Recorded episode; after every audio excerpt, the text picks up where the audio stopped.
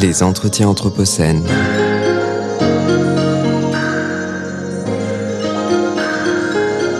Anthropocène. Anthropocène. Chères auditrices, chers auditeurs, bienvenue sur les ondes de la radio Anthropocène. Alors aujourd'hui, nous sommes toujours euh, à Arles, euh, aux rencontres de la photographie, Euh, et nous sommes dans un deuxième entretien consacré à l'Anthropocène, et nous avons le grand plaisir d'accueillir dans notre studio, sur notre plateau, Léna Dur. Donc, euh, Léna Dur, vous êtes photographe, vous êtes née en 1988, vous travaillez à Toulon. Et euh, dans, le cadre des rencontres de la photographie ou dans le cadre du festival de la photo, vous présentez une exposition qui s'appelle Habitat sauvage. Donc c'est une exposition qui est présentée du 1er juillet au 27 novembre au Château Vert, Centre d'art contemporain. Donc est-ce que vous pourriez nous dire un petit peu euh, depuis combien de temps vous travaillez sur cette exposition? Alors cette exposition, ça fait euh, plus d'un an que je la prépare. Euh, ça a été un gros travail de recherche. Euh, J'y présente euh, 17 portraits euh, avec euh, 17 entretiens sur bande sonore. Aussi une, grosse installation qui reprend une, cabane d'un- d'une des personnes. Et un livre qu'on a appelé Inventaire qui reprend euh, euh, 160 photographies qui sont un peu euh, tous les objets euh, de chez ces personnes que j'ai rencontrées qui habitent euh, dans des cabanes, dans des caravanes, dans des mobilhomes. Donc c'est ça que vous appelez habitat sauvage. C'est des habitats non conventionnels. C'est des gens ça. qui donc n'habitent pas dans les maisons, dans les appartements ordinaires. Et euh, si, si on euh, si on faisait trois pas en arrière pour voir un peu le grand tableau des- de ce que vous appelez les habitats sauvages, est-ce que vous pourriez euh, nous énumérer un petit peu euh, Vous avez parlé des cabanes, des, des mobilhomes. euh, est-ce qu'il y a différents types Qu'est-ce que- qu'est-ce qu'on peut trouver dans votre exposition? Alors il y a aussi des tiny house, caravanes, j'ai déjà dit. Caravane, oui. Euh, Donc, tiny house, c'est des, maisons. euh, des miniatures, maisons presque, roulantes. non? Ouais. Oui. Euh, yurts Yurt. Et des tout petits cabanons euh, anciens en pierre, euh, sans eau, sans électricité. Donc c'est des gens qui, euh, qui habitent dans, dans ces, ces habitats sauvages à l'année, hein, n'est-ce pas? À pas des, habitats uniquement pour les vacances. Non. Et euh, là, nous sommes dans quelque chose qu'on pourrait appeler une enquête photographique, presque une enquête documentaire, sociologique. Mhm. Est-ce que vous êtes dans cette posture-là ou euh, alors de plus en plus dans mon travail, je, m'intéresse, je photographie des gens, je m'intéresse à leur vie. Euh, alors qu'avant, je, photographiais aussi des gens, mais euh, c'était que de la fiction en fait. C'était de- des, choses que, mes envies personnelles que je leur jetais dessus. Et voilà, maintenant j'ai beaucoup plus un travail sociologique, d'écoute des gens, de recherche presque ethnographique, on va dire. Mhm. Donc euh, votre souhait, c'est de, de chercher à savoir, à comprendre ce qui se passe, quel est le parcours des personnes.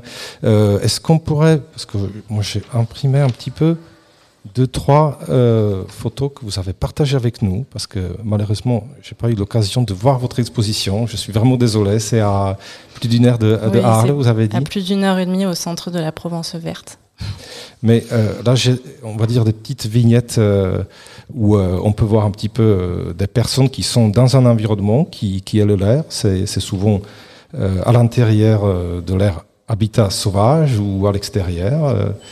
et qui sont toujours entourés d'objets ou qui sont dans des contextes un petit peu de mise en scène. Oui, bien sûr, c'est complètement mis en scène et en fait, chaque portrait évoque la passion de quelqu'un ou, ou vraiment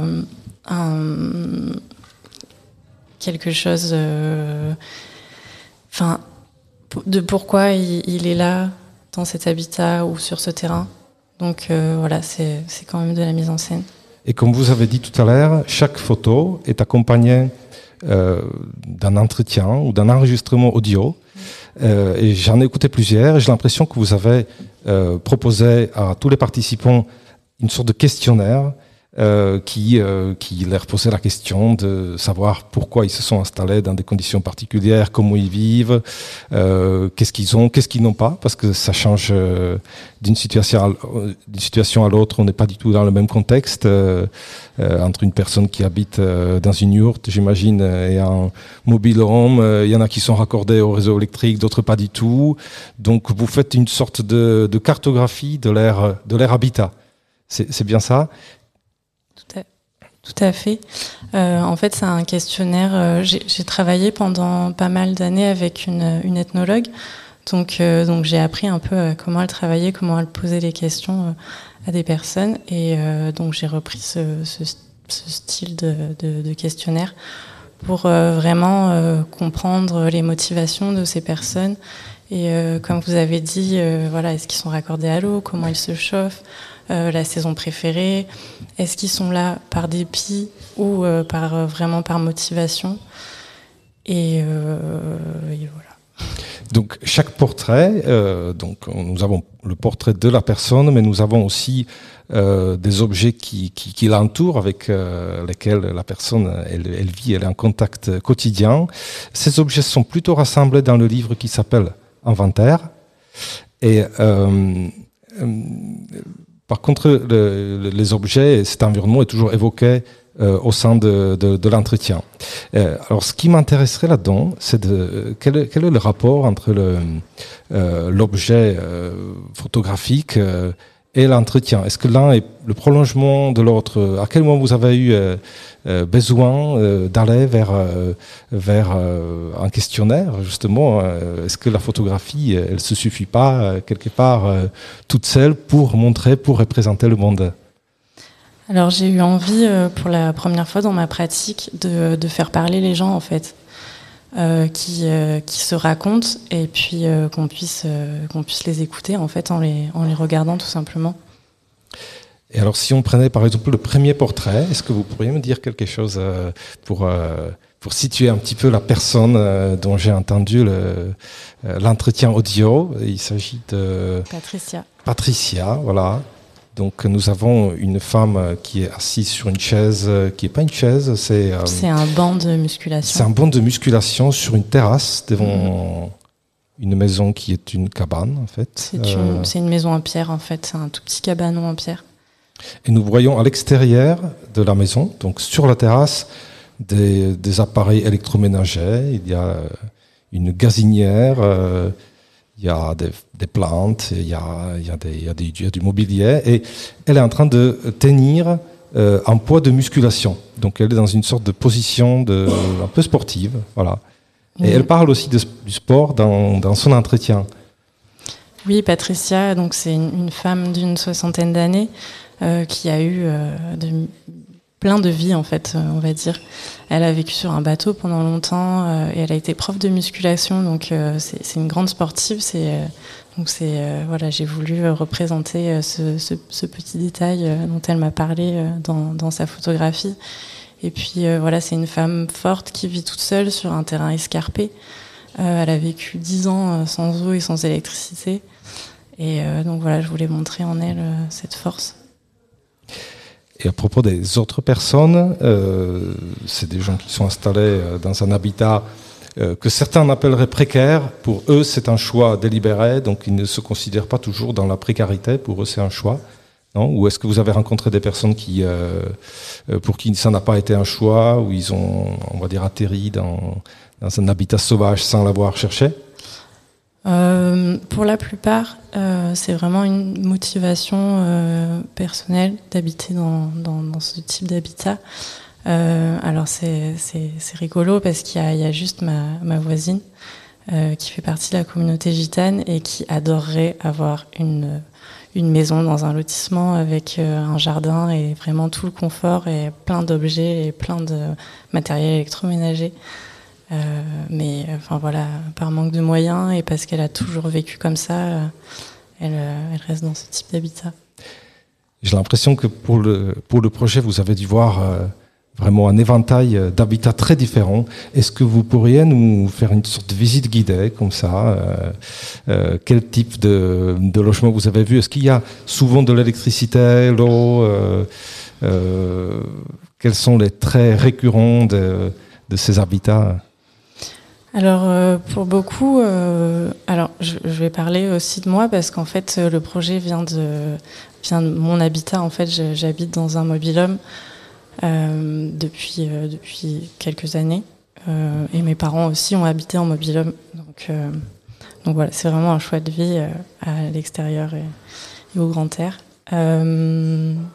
oui, moi je voulais plutôt parler de, de l'eau. En fait, il y a beaucoup de gens euh, qui sont pas raccordés euh, à l'eau euh, et euh, donc qui ont des forages.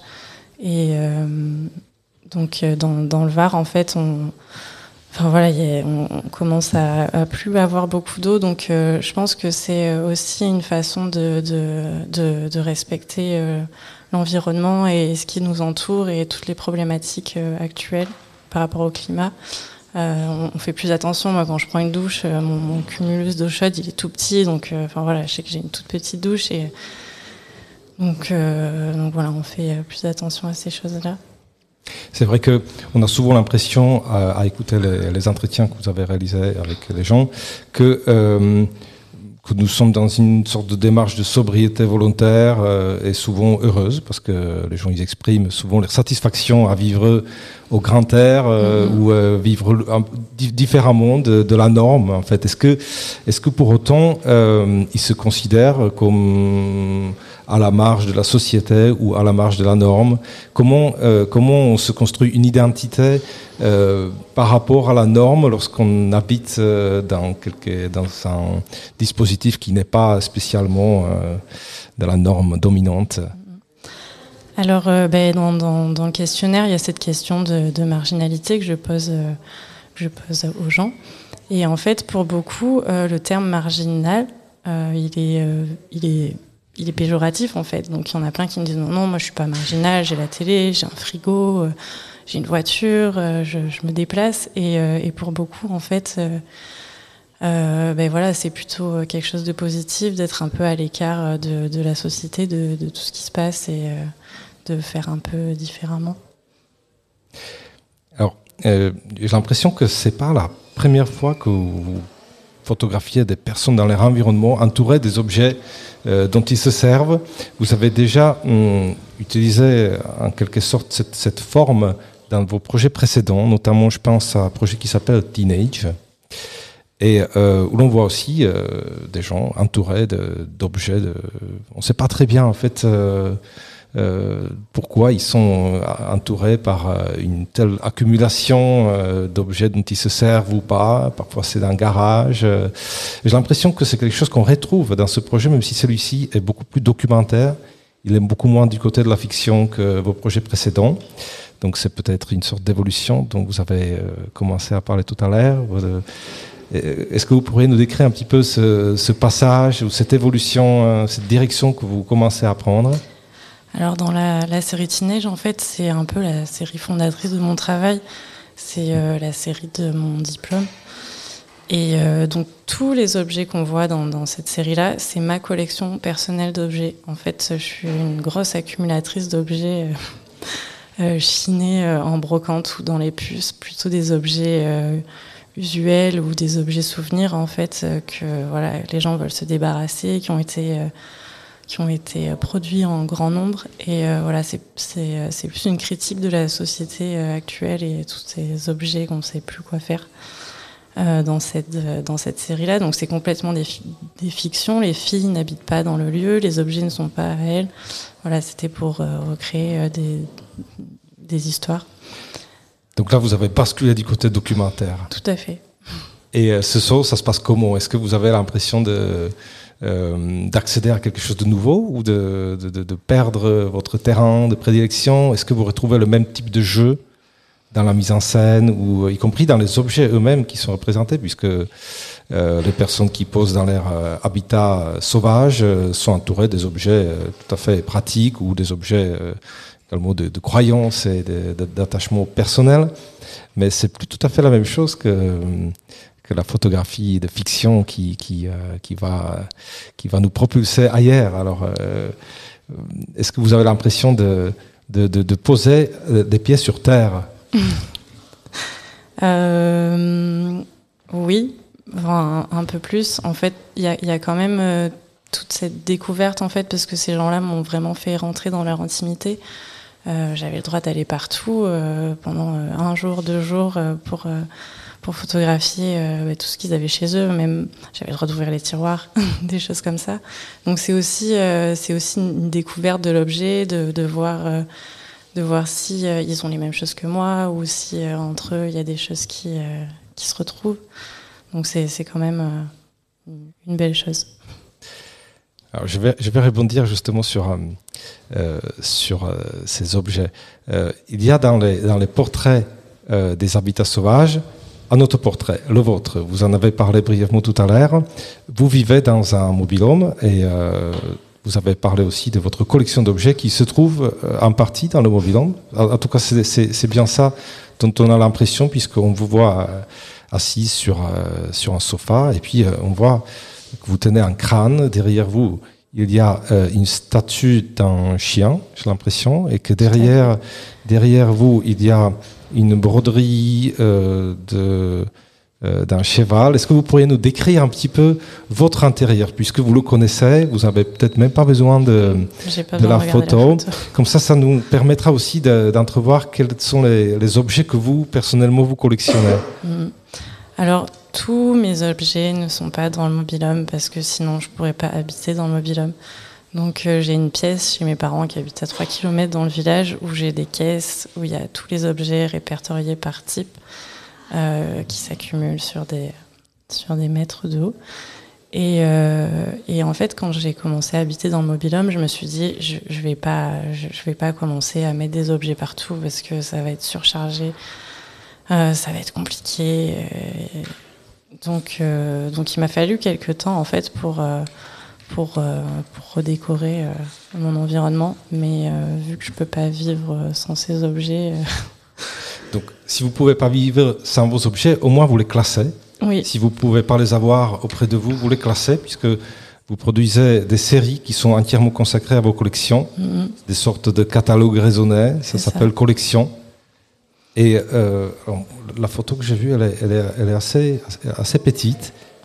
Est-ce que vous pourriez, s'il vous plaît, nous, nous, raconter un petit peu quels sont les types d'objets que vous collectionnez? Parce que c'est assez fascinant. Euh, Alors, euh, j'adore les, les, tableaux en point de croix, euh, parce que c'est bon, quelque chose que tout le monde connaît.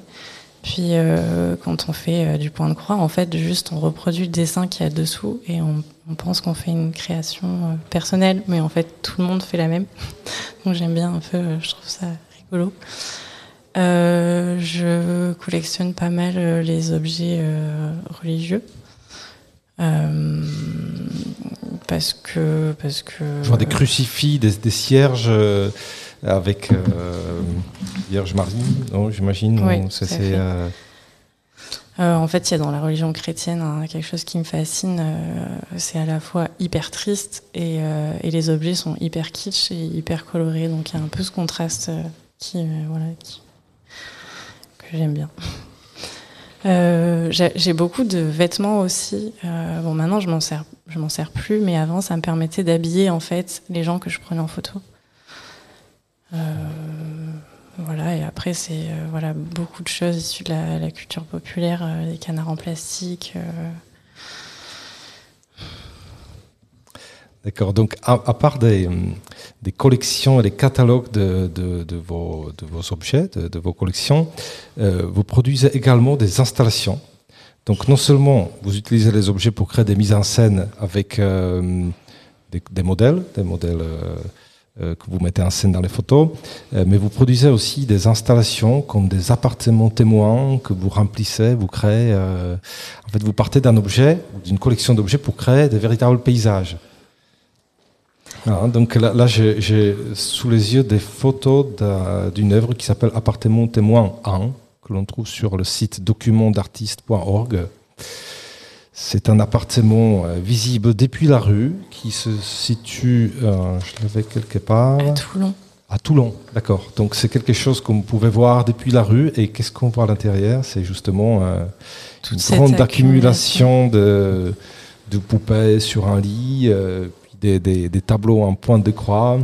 Donc c'est, euh, il y a une véritable ambiance, c'est extrêmement travaillé, c'est toute une esthétique. Ce n'est pas simplement euh, des objets disposés, mais ils sont mis en scène dans une dans une théâtralité parfaitement cinématographique. Euh, on ne sait pas trop dans, quelle fiction on est, mais euh, euh, quels sont les lieux qui vous inspirent en fait pour ce type de, travaux?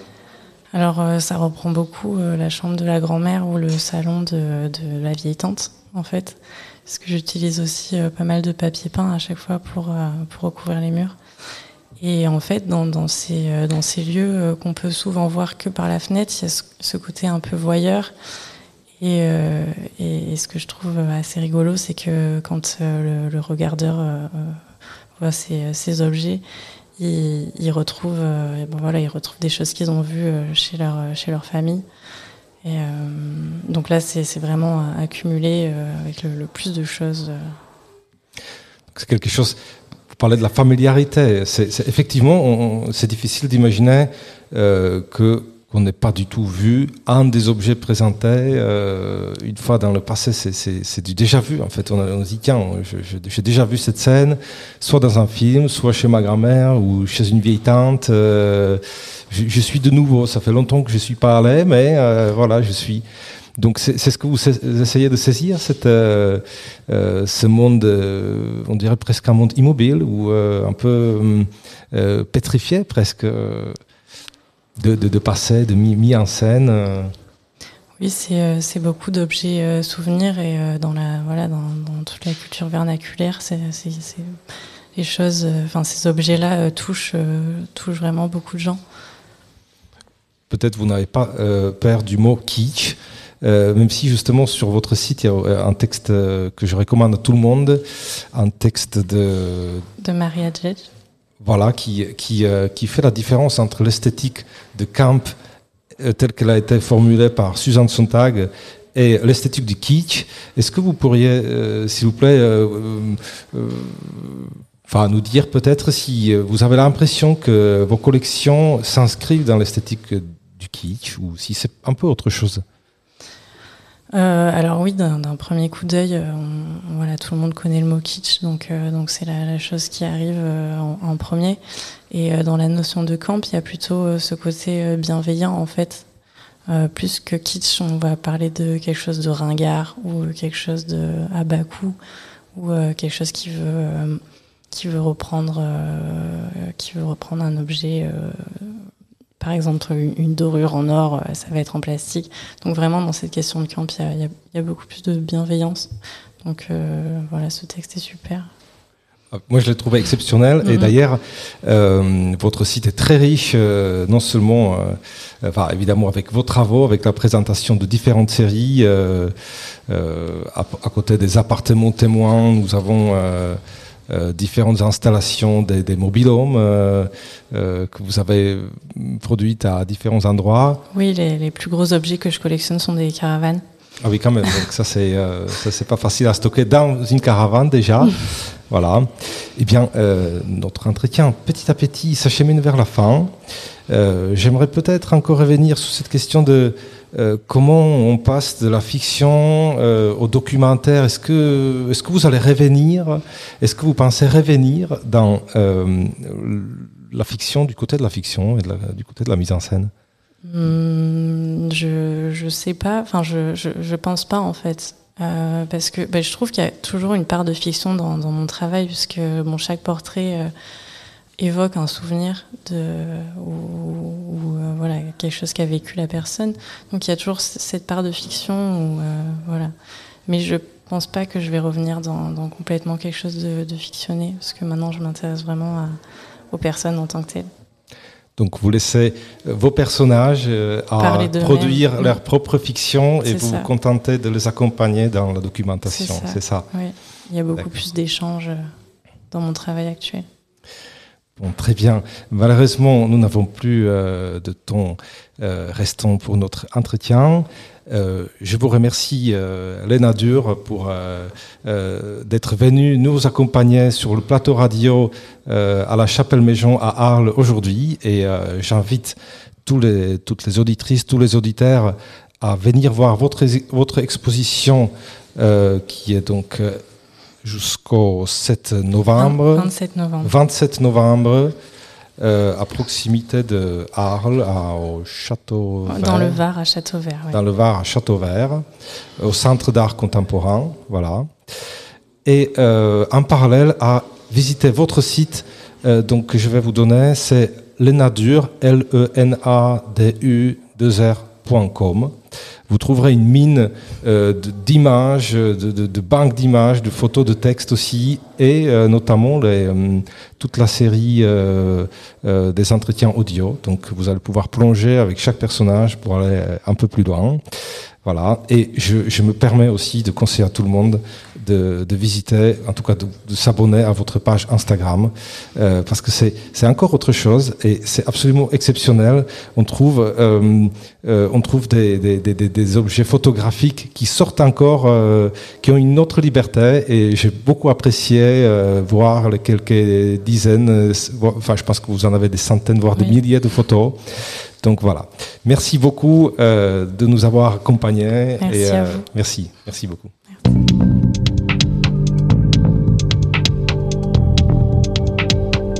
Les entretiens Anthropocène.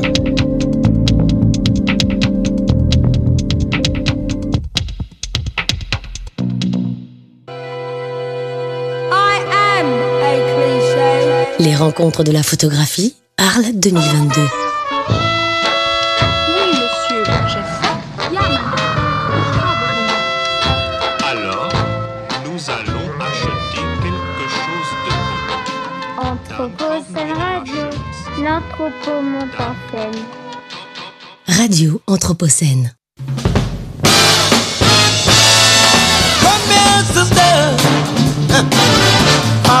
The swing. And you hear? Good God, uh, doing his thing. Ain't no drag. Good God, sick and tired. Uh, got a brand new bag.